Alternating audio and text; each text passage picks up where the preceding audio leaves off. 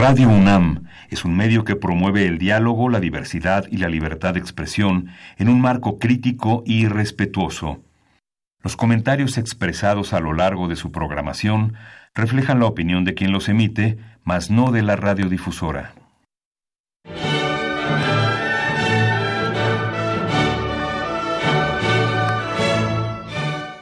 Diálogo jurídico.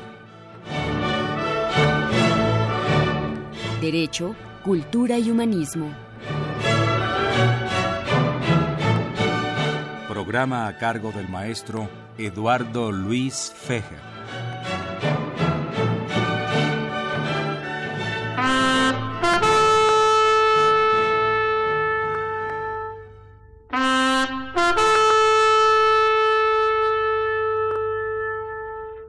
Ya le hicieron justicia merecida la que México pedía con razón al famoso general Francisco Villa, es orgullo de toda mi nación. Ahora sí el valiente general ya se cuenta un gran héroe mexicano y está escrito en la historia nacional con letras de oro en un recinto oficial y a su patria. ¿Qué tal amigos? Muy buenas tardes, les saluda Eduardo Luis Fejo en esta emisión de la Facultad de Derecho y Diálogo Jurídico con nuestro lema Derecho, Cultura y Humanismo. Pues eh, esta canción de fondo que puso el padre Cronos, Francisco Trejo, a quien saludamos con el afecto de siempre, igual que a Socorrito Montes en la cabina, es en honor de Tomás Villa, el nieto de Pancho Villa, pero eh, aquí una pequeña confusión musical o si no la hubo me parece también muy adecuada. Hace unos días dando clase les estuve platicando algunas cosas de las figuras históricas a mis alumnos y apareció la figura de, de, Pancho Villa. En eso curiosamente no sé si los espíritus o los planetas se alinearon y me habló para saludarme nada más Tomás Villa que está aquí frente a mí con otras personalidades y le dije oye Tomás, hace mucho que no vas a mi programa de radio de la Facultad de Derecho. Dice, pues invíteme. Le digo, vamos a hablar de tu abuelo. No, no, ahora quiero hablar del México prehispánico. Le digo, pero el nieto de Pancho Villa hablando del México prehispánico. Pues sí, claro. Bueno, yo sé que eres experto. Entonces lo tengo aquí frente a los micrófonos, se los presento. Bienvenido Tomás Villa Córdoba, como siempre un gusto tenerte aquí en Radio UNAM. El gusto es mío, desde luego, y para estar aquí es todo un honor, ¿no? Muchas gracias. Nos acompaña eh, los historiadores Andy Correa Montejo. Hola, Eduardo Luis. Buenas tardes. Gran adelantado. Muchísimas gracias. Gran adelantado. Ya platicaremos al, auditorio que es el gran adelantado. Y también el, historiador Faustino Aquino. Faustino, un gusto verte como siempre. Buenos días, gracias. Encantado. Pues este, ya nos peleamos eh, por teléfono eh, Tomás Villa y yo, digo, y pues, ¿y ¿por qué no hablamos mejor de cosas de tu abuelo? ¿no? bueno, eso lo dejamos un poquito más adelante cuando se acerca el, aniversario de la Revolución Mexicana, me dijo, le digo, bueno, está bien, tienes toda la razón, pero ahora quiere hablar de, del México prehispánico. Y antes de entrar a cabina estuvimos platicando con estos tres historiadores sobre el mundo esotérico de los indígenas prehispánicos, del mundo azteca, del mundo maya, cómo eran realmente unas teocracias muy bien estructuradas, y pues yo le doy la palabra inicialmente a Andy Correa Montejo, que nos estaba platicando sobre la diferencia de edades entre Hernán Cortés, el malo, el malo de la película, y Moctezuma Xocoyotzin, el bueno de la película. Sí, empezamos con, con este, esta parte. Hernán Cortés eh, nace en Extremadura, en, en España, en el año de 1485 después estudia en la Universidad de Salamanca y después se enlista para venir a, América. Él, con esta formación que tenía de, derecho, de leyes, era un hombre que estaba muy, muy, muy versado en, en, las estrategias, en las formas de negociación. Le toca a él, siendo muy niño, algo de lo más importante dentro de la historia española, que fue la salida de los moros, ¿no? Este, este aspecto que es fundamental para España, este acontecimiento que hace que España se proyecte no solo a nivel europeo, sino a nivel mundial a través de a través de las exploraciones y todo lo que sigue después de la del descubrimiento de, de nuestra América.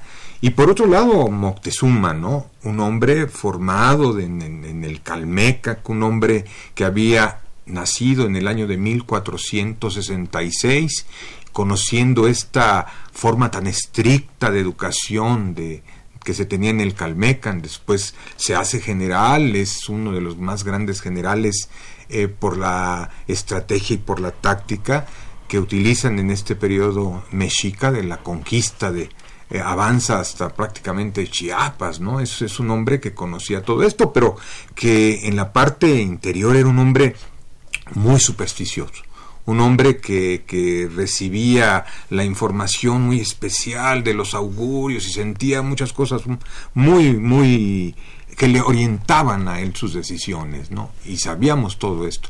Entonces su encuentro le llevaba prácticamente 19 años de edad.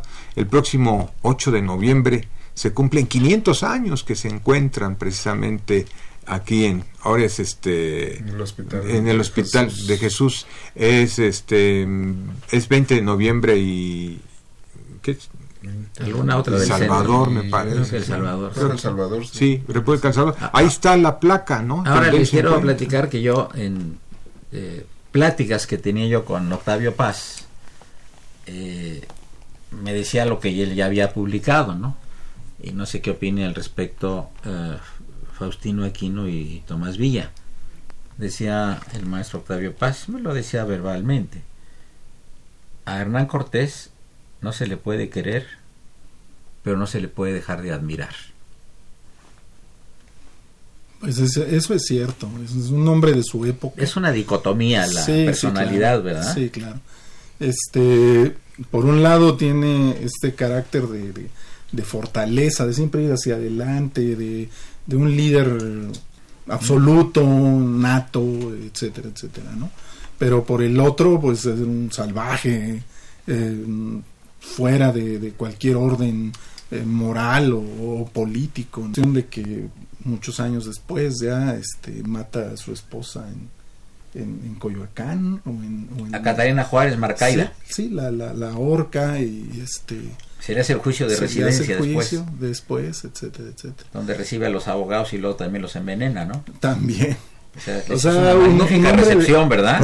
Un, hombre de, de, su época pensando en que su época es la de los Borgia.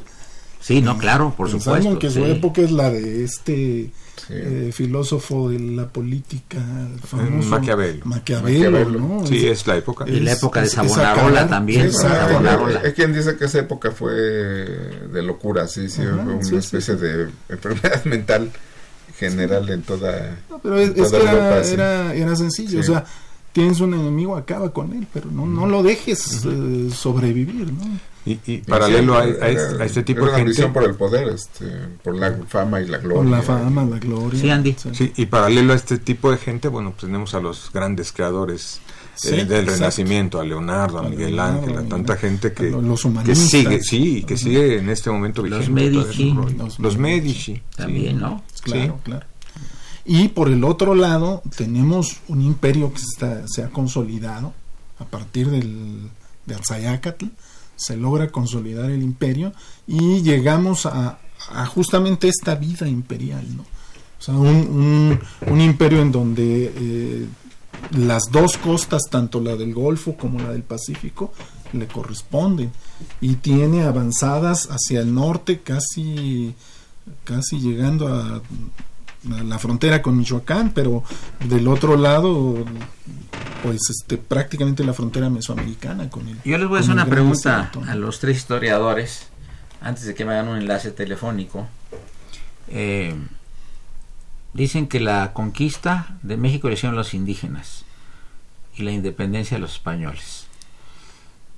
¿Por qué esta afirmación tan temeraria? Bueno, si no se hubiera, eh, digamos, eh, puesto de acuerdo Hernán Cortés con los pueblos tributarios de los aztecas, difícilmente hace la conquista con 900 hombres, ¿no? Sí, sí, desde luego. Y los y los españoles con relación a la independencia, pues todos eran hijos españoles, todos eran criollos. yo, creo que la vida, bueno, es que la historia es en sí la vida. sí, claro. Y la vida es muy compleja, está llena de paradojas y contracciones, ironías, este, ¿no? Entonces, este el actuar humano es muy, muy complejo, ¿no? Entonces, bueno, pues la conquista le hicieron los indios contra los otros indios, pues es cierto, ¿no? Sí, claro. y después los la independencia los que se rebelan son los criollos. Ah. Entonces son, son, son paradojas e ironías de la vida que, que están hasta a nivel personal, ¿no? ¿Cuántas veces uno actúa de manera contradictoria? No soy cuate de este, ahora, ahora no lo quiero, este, ahora es, mi amigo me traicionó, este, me quito a la mujer, este, y después este, ah, le hago ah. un favor y, y, así es la vida, ¿no? O sea.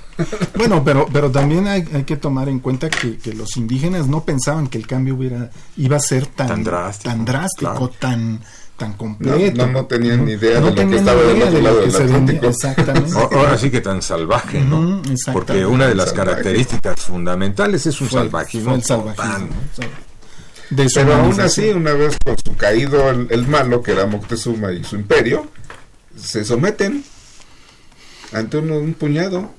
O sea, sí, yo creo que sí había algo ahí de una superioridad, porque los encuentran en la edad de piedra prácticamente, ¿no? O sea, apenas saliendo de la edad de piedra. Entonces, como que sí hubo ahí una... Bueno. Hay, algo ahí difícil de explicar, que quién sabe si algún día se puede explicar, pero cómo es que después de que consuman la caída de, del bueno, de, de, Tenochtitlán, que era el villano, aún así se someten a unos cuantos españoles. Sí, un momentito, vamos a tener una una entrevista telefónica. ¿Se encuentra la persona ya? No, bueno.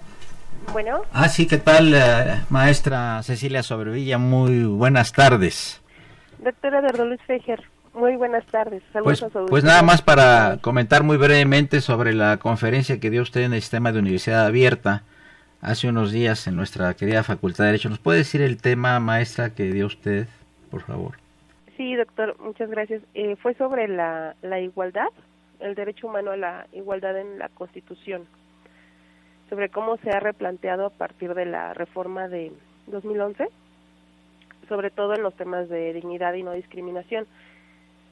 Desde hace tiempo se le había querido dar un, nuevo impulso, o sea, la jurisprudencia de la Corte eh, en años previos a la reforma de 2011 tenía ya un planteamiento, eh, ya tenía que, que reventar el anterior paradigma y fue a raíz de una sentencia de la Corte Interamericana en la que el Estado mexicano, en cumplimiento de la resolución, modificó la, la Constitución para cambiar el paradigma y que fuera más protector eh, el Estado en relación a los derechos humanos. Y respecto al tema de la igualdad en particular, eh, tenemos ahorita en, digamos, muy fresco lo de la marcha que se dio hace una semana, en la que, bueno, hubo un, un exceso, ¿no? También en, lo, en la manifestación, pero también derivado de esta situación de la repetición de los patrones socioculturales que fomentan la, la desigualdad de la mujer. Un trato como objeto, como mm, un objeto de satisfacción o un objeto que le sirve al hombre y que es reforzado en, pues en la publicidad, en a veces en la familia, ¿no? En la convivencia con los pues con los amigos, con en la misma en, la, en el aula, ¿no? Y fue llamar esa reflexión a los a los estudiantes para que puedan utilizar este este concepto que se está construyendo para replantearnos la igualdad. Perfecto. Eh, bueno, estamos un poquito lejos todavía de lo de la aspiración de la igualdad de género, pero debe de debe de existir. Yo le agradezco mucho, maestra Cecilia, y ya haremos un programa con usted un poco más adelante tocando este tema que es tan importante para, para nuestro país y para el mundo. Le agradezco mucho y mucha luz desde la cabina de Radio UNAM. Muchas gracias a sus invitados y a usted, por supuesto, gracias a la, a la universidad. Gracias, buenas tardes. Buenas tardes. Amigos, continuamos en unos minutos. Les recuerdo que se encuentran tres distinguidos historiadores, Tomás Villa Córdoba, Andy Correa Montejo y Faustino Aquino. Soy Eduardo Luis Fejer, es el 860, esto es Radio Universidad Nacional Autónoma de México.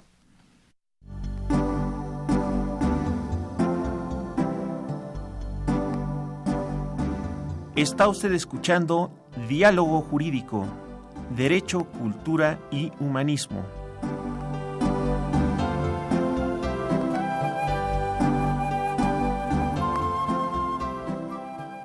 a través del 860 de AM. el alma mater del cuadrante.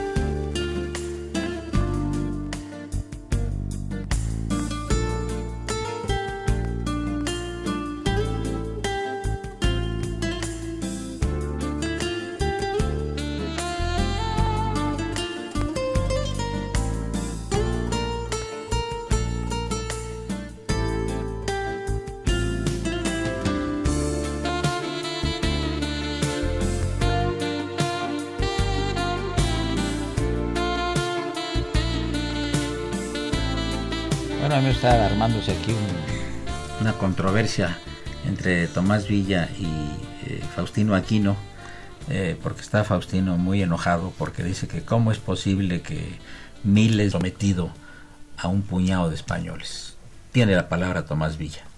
Bueno, primero hay una concepción totalmente diferente de los órdenes del, mundo. La, estructura social está muy bien estructurada, por decirlo así, está muy bien estructurado en el mundo prehispánico. Tú sabías directamente sobre, en qué lugar, en qué estamento estás. Luego, este, eh, la conquista decapitó a la sociedad este, eh, prehispánica. Hubo muy poca gente que tuviera cargos públicos que logró sobrevivir a la, a la existencia, de, al, al, al, periodo histórico como tal.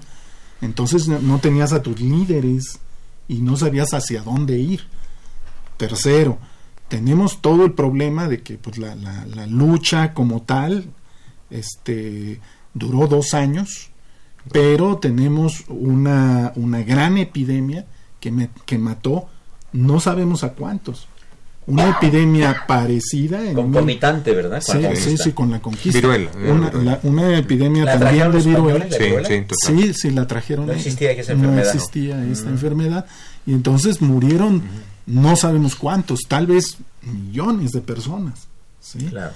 Eh, por el otro lado, eh, eh, hay un, un, un, problema de guerra que te lleva, por un lado, a la destrucción de, de, tus, de tu entorno y por el otro lado al hambre. Sí. Nadie sembró durante años. Entonces la comida era sumamente escasa. Y luego los obligan a reconstruir, a construir una ciudad con técnicas que ellos ni tenían. En donde, en donde murieron también o sea, miles de personas y están trayendo contingentes indígenas de otros lugares que son los que están apoyando a los españoles. Sí, entonces, o sea, pues sí, entonces la conquista sí fue hecha por indígenas. Sí, o sea, fue, fue fundamentalmente fue hecha por, por indígenas, pero además este te estás enfrentando a un enemigo eh, que tecnológicamente es muy superior a ti. Hay una, una uh, digamos, anécdota en, en, que dice una, una fuente Ajá. escrita, donde antes de la conquista eh, aparece en las playas de, Veracruz un arcón de era y lo llevan ante Moctezuma y él, lo manda abrir, manda romper el arcón que era de madera y dentro encuentran una serie de objetos de metal, etcétera, etcétera, entre ellos una espada. Y entonces, este, como ocho la, años o diez previos a la conquista. A, a, antes justo de la de la, de la un poco conquista. antes. Un poco uh -huh. antes. Se cayó algún cajón ahí. Algún en el mar. cajón en el mar, un, un, un pecio que, que, se hundió, etcétera, etcétera. No, no, sabemos. Pero llega a las manos de, de Moctezuma. Y entonces pide que los guerreros traten de romper ese objeto, que es muy filoso, etcétera, ¿no?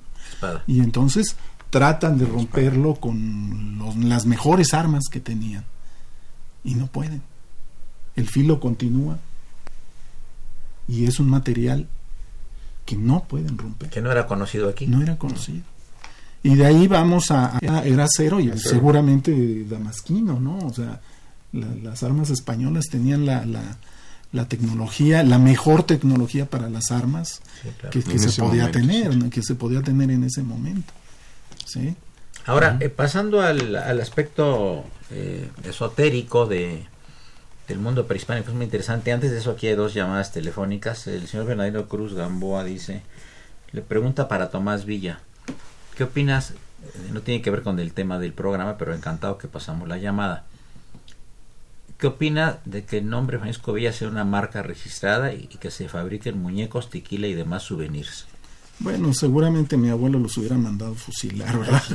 Después de eso ya. Pero bueno. La diplomática Harry Jones saluda a todos los panelistas, en especial a Tomás Villa, quien es un brillante escritor, investigador e historiador. Gracias. gracias. Entonces, vamos a las premoniciones de, de Moctezuma Anticorrea. Bueno, eh... explícale al auditorio el cuál es el contexto y qué son las premoniciones con relación específicamente a la conquista. Sí, bueno, era lo que habíamos comentado, ¿no? Que eh, la sociedad profundamente teocrática, la formación de Moctezuma en el Calmí, muy, muy cercana, su, vamos a llamarle así, el cimiento de él por todo lo que hace, obviamente lo hace una persona que mm, cualquier tipo especial de augurio, algo que no se pudiera comprender, obviamente lo achacaba a que algo malo pudiera pasar. Son ocho las fundamentales las que se dicen, ¿no? Están en Premoniciones este negativas todas, ¿verdad? Sí, todas negativas. Todas negativas. Sí, entonces eh, son una serie de eventos que suceden justo 10 años, en el periodo de 10 años antes de que llegue, de que llegue Cortés. Entonces, por ejemplo, hay una que eh, es que pasa un cometa. Esa es la primera, cometa, Sí, pasa un cometa y este se divide en tres. ¿sí? El, augurio de los cometas para los mexicas era la muerte de un gran señor. Y el que se hubiera dividido en tres era una referencia directa a la Triple Alianza. Entonces iba a caer el imperio. Otra, eh, se quema un, templo se, ah, sin, que haya lluvia, eh, cae un rayo sin sonido sobre el templo de, del dios del, fuego y se consume el, templo. Y cuando este, la gente va y le echa agua al, templo para tratar de apagarlo, este se, incendia aún más, se reaviva la, la llama de la, del, del, templo. Y el templo de Xiotecutli es el templo del dios del centro. O sea, se está quemando el centro, el, corazón del imperio. Hay otro incendio también en el templo de Huitzilopochtli. Y este, cuando ardían los templos, cuando se tomaba una ciudad, el, el, elemento que ellos tomaban como, como mm. elemento básico era tomar el templo del otro y quemarlo. Y en ese momento terminaba la guerra. Ah, y otra de las cosas importantes es que cuando empiezan a tenerse las primeras noticias, inclusive eh, se da en un año uno, uno caña, Seacatl, el mismo año en que había nacido Seacatl, Topilzin, Quetzalcoatl, ¿no? Entonces, esto es como que ya llegaron o ya vino y le presentan, porque él manda a las costas gente que los viera, eh, estas casas flotantes en las que salían personas barbadas del mismo color que la, se decía tenía este Quetzalcoatl, ¿no? Entonces esto para él es gran miedo, dice, ya ya regresa, ¿no? Y se va presentando en los diferentes años también este tipo de situaciones concretas en cuanto a, en cuanto a comercio, en cuanto a penurias, en cuanto a situaciones, dice, en un principio piensa que, que es Quetzalcoatl, pero de repente empieza a sentir que no, no es Quetzalcoatl, sino que es Huitzilopochtli entonces siempre esta, esta cuestión del miedo, de quién, llegó, cómo llegó, dónde están. Él manda específicamente gente que vigile todo el proceso de llegada. Él, se entera desde la primera expedición en 1517, la de Hernández de Córdoba, después obviamente tiene un, un poquito de mayor contacto con la de Juan de, de Grijalva en 1518, pero esta pues llegaba siempre, este, le decían, este, llévate esto y vete, ¿no? ese miedo se manifestó. Los regalos y vámonos. Sí, sí, sí, adiós. Ahora lo del, lo del pájaro que ah, es, otra de las premoniciones. Es una, una premonición muy, muy, muy interesante este, en la laguna los pescadores de aves, este, porque las, las pescaban con redes, con redes, eh, de repente una mañana ven un pájaro que no es este, común, es un pájaro bermejo y este que parece una grulla, mm. que parece una grulla y entonces lo, lo toman y se dan cuenta de que tiene un espejo en la cabeza y se lo llevan a Moctezuma. Moctezuma, eh, Moctezuma era una persona sumamente religiosa y él, eh, de hecho, mucho de su vida lo realizaba en, el Tlilancalco, en la Casa Negra, en la casa de los agoreros. Y este, se lo llevan ahí y él revisa en el espejo de la cabeza del ave, revisa y lo que ve primero son los mastalejos este que son una serie de, este de estrellas que, eh, que, es el lugar en donde viven los dioses. Están en la, en la cúspide de la bóveda celeste. Y después cuando vuelve a ver en el espejo él lo que ve es a un ejército de, hombres barbados que vienen montados, algunos de ellos en unos como venados, que vienen con una serie de, elementos de guerra y se vienen dando traspiés y empujando, empujando entre ellos. Vienen con esta, esta fuerza, ¿no? Y entonces él pide que le retiren el ave. Después de ello, este, por, por Tenochtitlan empiezan a aparecer hombres deformes con dos cabezas. Y en cuanto se los llevan a Moctezuma, estos desaparecen en el Tlilancalco. Qué bien, pues llegamos a la parte media del, programa. Les recuerdo que se encuentran con nosotros eh, los historiadores Andy Correa Montejo, Faustino Aquino y Tomás Villa Córdoba. Eh, saludamos en cabina al maestro Martín Weinstein, que es un famoso criminólogo. Y unos minutos más vamos a entrevistar al joven Aures Musong. Eh, ya verán ustedes eh, con relación a qué lo estoy haciendo. Soy Eduardo Luis Fejer, continúen, es el programa de la Facultad de Derecho, Diálogo Jurídico con nuestro lema Derecho, Cultura y Humanismo. Regresamos en dos minutos. Gracias.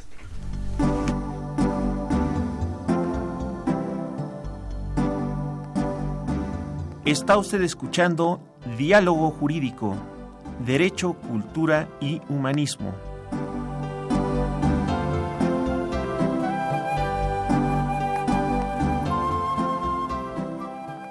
A través del 860 de AM.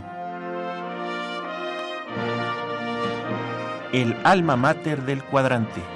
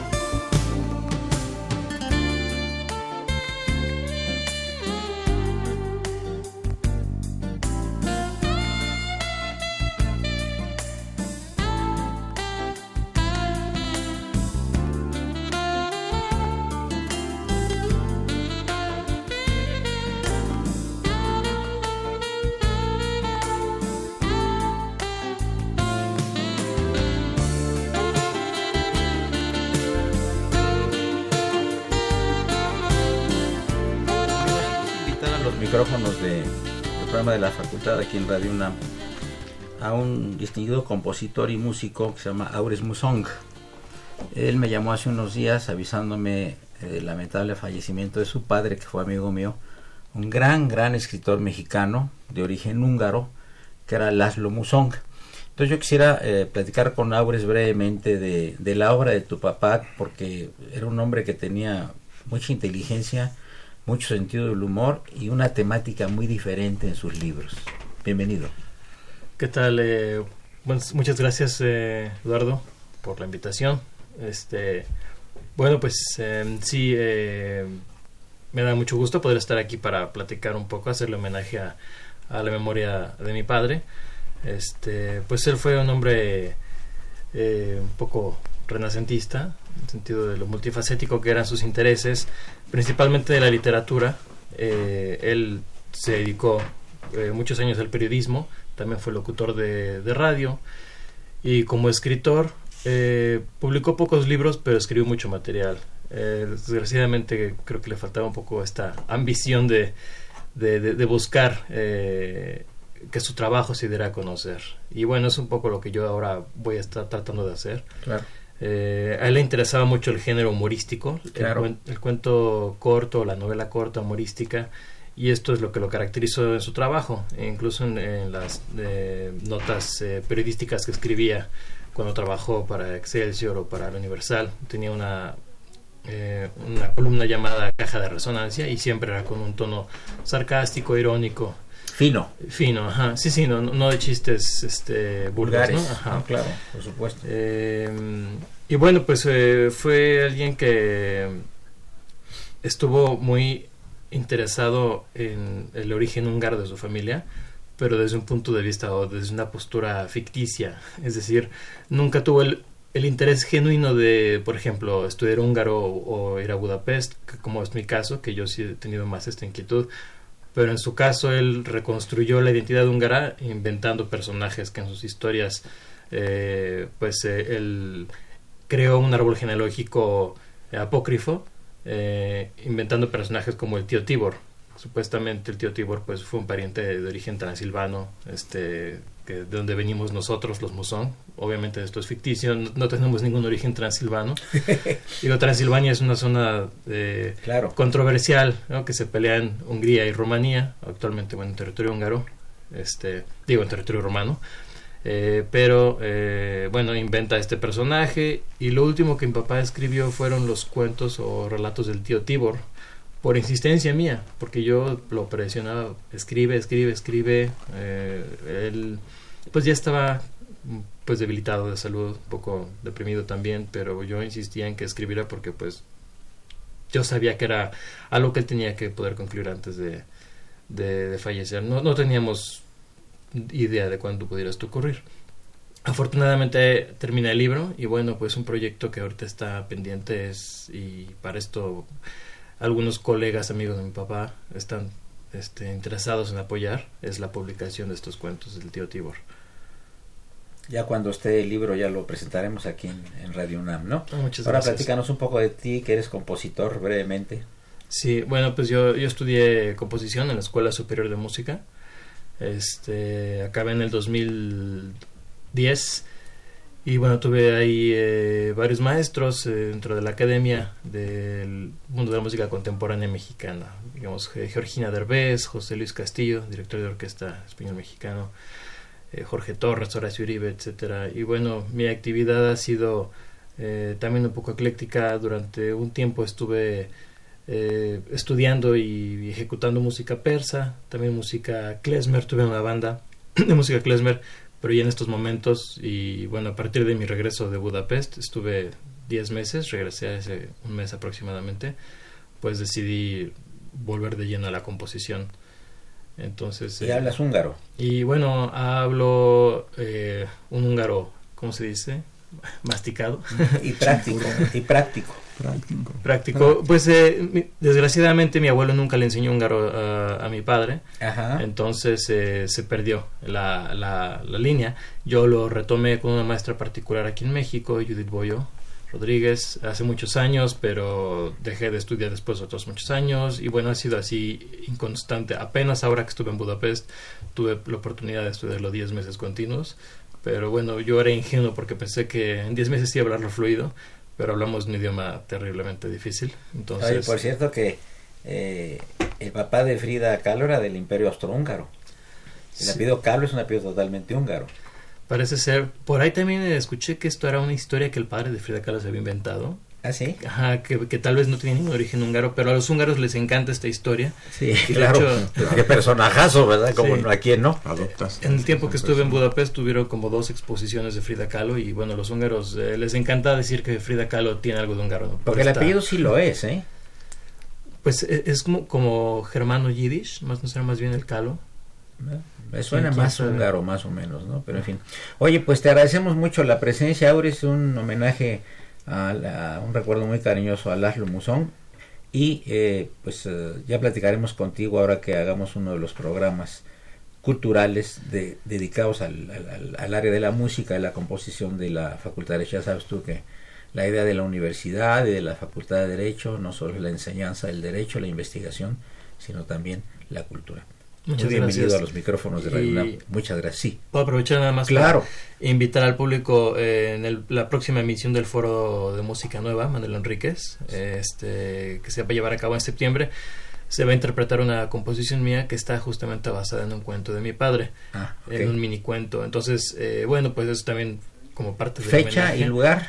Desgraciadamente aún no tengo fecha porque apenas salieron resultados, pero es nada más cuestión de estar pendiente de la programación del Foro de Música Nueva Manuel Enríquez, que va a ser en septiembre. Y bueno, buscar la programación en internet porque aún no, no hay fecha. Bueno, me avisas a mí ah, y aquí lo anunciamos nuevamente. Perfecto. muchas gracias por tu presencia, muy amable. Amigos, continuamos en un minuto más. Gracias.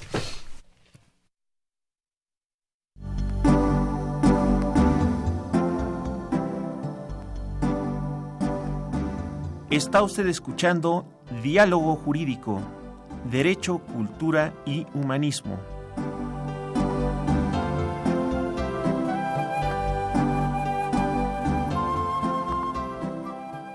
A través del 860 de AM. El alma mater del cuadrante.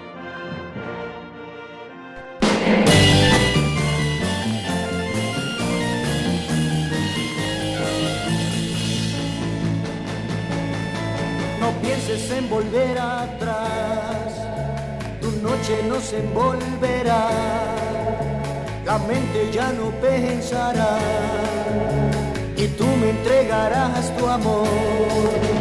Mi fuego debes encender, mi fuego debes encender, las horas solo serán fuego. Mentira es la humanidad verdad solo somos tú y yo. Todo de mi ser tendrás y la muerte tal vez llegará. Mi fuego debes encender, mi fuego debes encender. Las horas solo serán fuego. Eh, Griselda Hernández nos, dice, nos pregunta, ¿qué hay de cierto que los pueblos indígenas perdieron ante los conquistadores por su desconocimiento del hierro, animales de tiro y de la industria de artillería. Tomás Villa. Pues eh, si bien eh, eran inferiores en, estas, en estas técnicas y las armas españolas sí eran, eran francamente superiores, o sea, eh, se enfrentaban con, con, arcos, a arcabuces y a, y a ballestas. O sea, una ballesta es un arma que, uno podría decir, bueno, pues no tiene mayor problema, pero si pensamos que es de la flecha que lanza una, una ballesta castellana es de una pulgada de, de espesor y que puede atravesar tres o cuatro personas antes de parar su recorrido, es como una flecha, ¿verdad? Es como una flecha, pero de una pulgada de, de, ancho, ¿sí? Entonces, eh, además, esa flecha tiene posibilidades de caer 300 metros de donde uno la tira. Entonces puede atravesar a tres, cuatro personas antes de parar su recorrido. Eso era terrible, o sea, era como enfrentarse con un rifle de un solo tiro a una ametralladora, ¿no? Y, los, eh, los cañones pensaban los indígenas que tenían vida propia, ¿verdad? Eh, sí, exactamente. igual, eh, en, un primer momento, la dicotomía entre caballo y, jinete no era muy fácil de distinguir para ellos. O sea, además eh, solo hubo una batalla en toda la Edad Media que se perdió eh, sin caballería. O sea, que perdieron este que perdieron aquellos que tenían la caballería frente a soldados a pie. Ah, sí, sí este, a, a, a, Gincourt.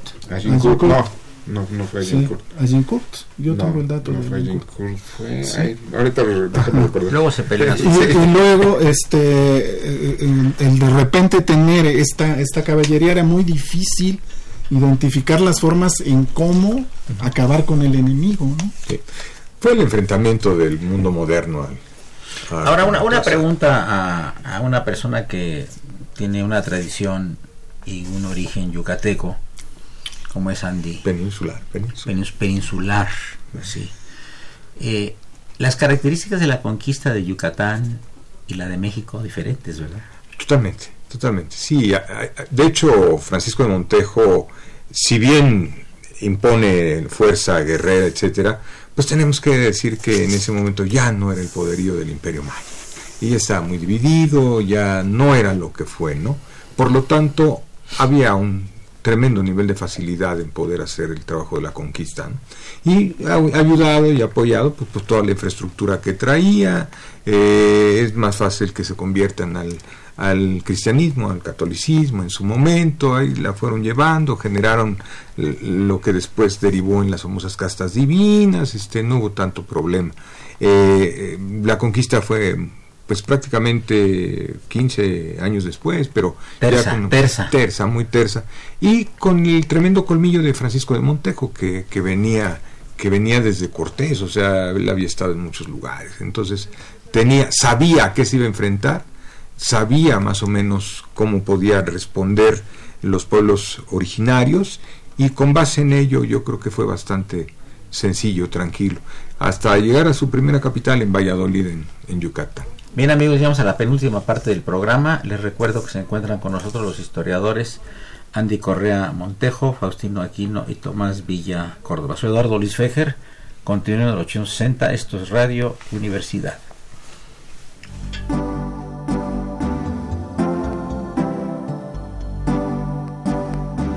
Está usted escuchando Diálogo Jurídico, Derecho, Cultura y Humanismo.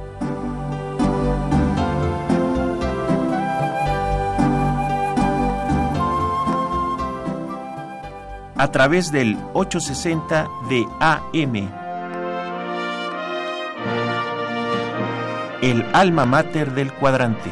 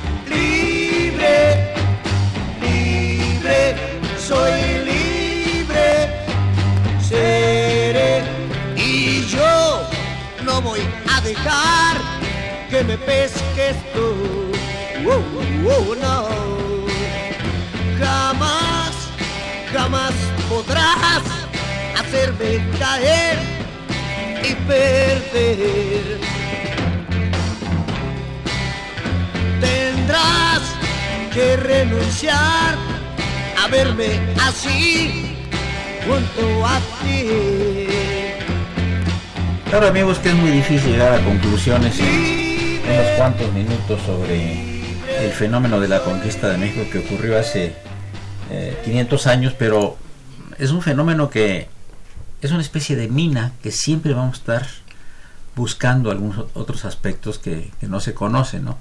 Y por ejemplo, ahorita la Facultad de Derecho está publicando un libro sobre los cronistas y en general sobre la conquista de México. ¿no? Ahí está López de Gómara, que nunca estuvo en la Nueva España, ¿verdad? Sí. Y sin embargo, era el confesor de, de Hernán Cortés. un poco de López de Gómara. Sí, sí, él, hace, digamos que la, primera historia oficial en España sobre la, conquista. Es, ya se habían publicado en ese momento las cartas de, relación muy muy tempranas se publicaron eh, causaron una admiración impresionante ¿Qué nos querías decir, Andy? Sí, bueno, y dentro de esto sacan a muchos de los españoles que tuvieron una posición destacada y que para nosotros, bueno, hay que entenderlos quiénes fueron, ¿no? El caso de Alonso García Bravo. Este, el maestro historiador Francisco del Paso y Troncoso se va a España y en los archivos allá en Sevilla encuentra en un legajo que estaba con la muñeca fea ya escondido tras los rincones, temeroso de que alguien lo viera, recupera un legajo y se da cuenta que Alonso García Bravo es el que hace la traza de la, nueva Ciudad de México. El kilómetro cero o el punto del que parte es en lo que sería hoy Argentina y Guatemala, en, el, en el costado noreste de, de Catedral, más o menos por ahí, y allí empieza la traza pero quiere decir que este, este, vamos, ellos mismos, los mismos españoles, discriminaron, ¿no? O sea, quién, quién participó, quién no participó, cómo participó, ¿no? y, el, gran eh, historiador de la, de la conquista de ese siglo es una de las personas que anda con Cortés, que tiene al final que escribir su historia, dice la verdadera, de Bernal. De Bernal, Díaz del Castillo. de Bernal Díaz del Castillo, que ya como encomendero en, en las Hubieras, en, Guatemala, él ya siendo un anciano escribe su, su, su versión. Y es muy, muy, este, muy interesante, mucho más verídica que la del político, que la del historiador, eh, y este y no tendremos una contraparte hasta el siglo XX donde se hace por parte de la Universidad Nacional y de eh, este gran hombre la, la, la, visión de los vencidos que recupera que recupera León Portillo de la documentación indígena sobre el, el, fenómeno de la conquista. Y es justo hasta este siglo XX que acabamos de, de pasar que eh, tenemos por primera vez cómo enfrentar las dos visiones de este terrorífico instante de la historia de la humanidad, ¿no? Sí, definitivamente eh, eh, muchos de los temas sobre la personalidad del mexicano, su dinámica psicosocial, etcétera, siempre hay una referencia a, la conquista. A la conquista. Yo platicando con Rosario Castellanos, que tuve el gusto de ser amigo de ella, antes de que se fuera de embajadora a Israel, me decía que eh, los pueblos europeos tienen un concepto lineal de la historia y los pueblos latinoamericanos tienen un concepto circular de la historia. Constantemente estamos haciendo referencia al pasado en el mundo latino y el mundo europeo va como señero siempre hacia adelante. Es un referente, obviamente la historia europea, pero no es un referente tan recurrente como la historia de nosotros, de nuestra historia, la historia latina, ¿no? Es decir, la, la, serpiente mordiéndose la cola, ¿no? Pues amigos, llegamos a la, a la, a la parte final del, del, programa. Yo le agradezco muchísimo al, al maestro Andy Correa Montejo su presencia y gratos comentarios siempre en estos eventos que tienen que ver con con nuestra historia y este que fue tan fundamental como fue la conquista. Al historiador Faustino Aquino, le agradezco mucho también su presencia y sus comentarios, así como a Tomás Villacórdoba, que hoy no quiso hablar de su abuelo. Ya veremos en noviembre si hacemos un programa para que recordemos a ese personaje tan controvertido que tú como nieto de él sabes muy bien que es un personaje muy controvertido. Sin embargo, es un personaje. Desde luego. ¿Verdad? Y, también está este año, el centenario en noviembre de, Felipe Ángeles, del fusilamiento del general Ángeles. Sí, sí, ¿En noviembre? Noviembre. Sí. Bueno, la historia de México está plagada de estos hechos, ¿no? Sí, claro. Villista, super villista el general. Sí, Decía Vasconcelos, ¿a, qué huele la tierra de México? ¿Mm? Decía Vasconcelos, ¿no? ¿A, qué huele la tierra de México? A, sangre. A sangre. Gracias, Aures Musón, por tu presencia aquí en los micrófonos de Radio UNAM, recordando a tu padre, Alaslo Musón. Gracias a ti. Muchas gracias. Y pues una operación de Socorro Montes, a quien saludamos con el afecto de siempre. La imagen siempre grata de don Francisco Trejo, que yo pensé que iba a traer música prehispánica, pero se adelantó los acontecimientos. Pero ¿cuál es la diferencia entre 400 y 500 años para él?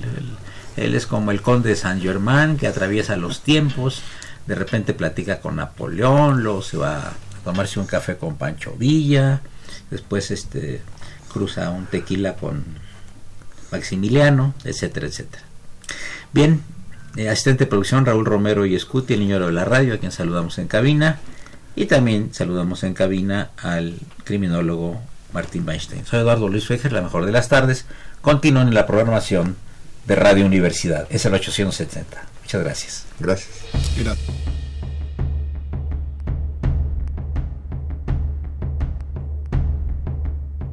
¿Quién diseñó la bandera del batallón de San Patricio? ¿Cómo era en realidad? ¿Dónde se encuentra?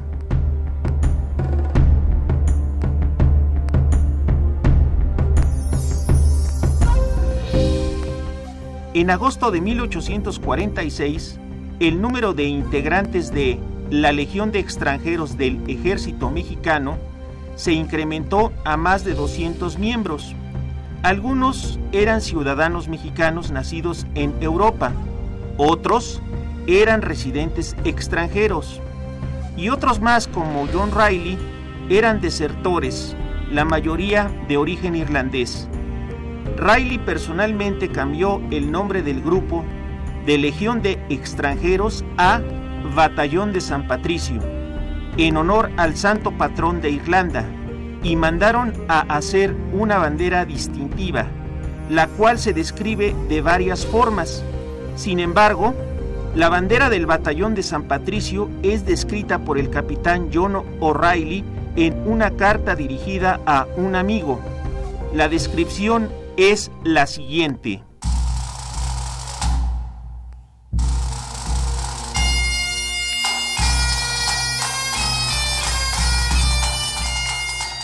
Es una bandera de seda color verde, con dos caras, en una aparece la efigie de San Patricio, bordada en plata, con la leyenda República Mexicana en la parte superior. Y en la inferior dice Batallón de San Patricio.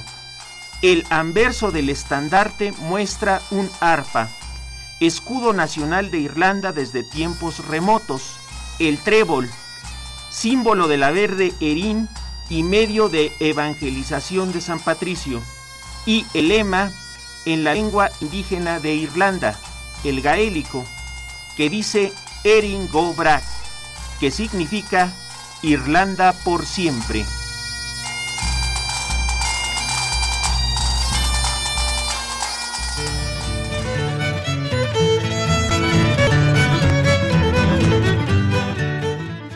La bandera del batallón de San Patricio fue capturada por el ejército invasor de los Estados Unidos y llevada como trofeo de guerra al vecino país del norte. Fue colocada en una vitrina en la Academia Militar de West Point y en la década de los años 50 del siglo pasado desapareció y se ignora su paradero.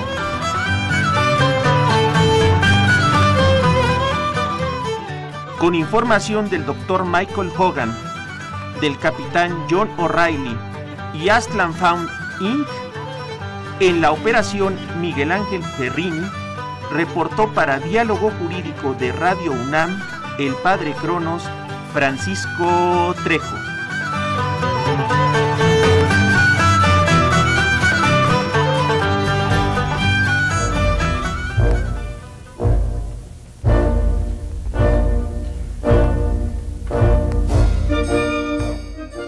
Diálogo Jurídico fue una coproducción de Radio UNAM y la Facultad de Derecho.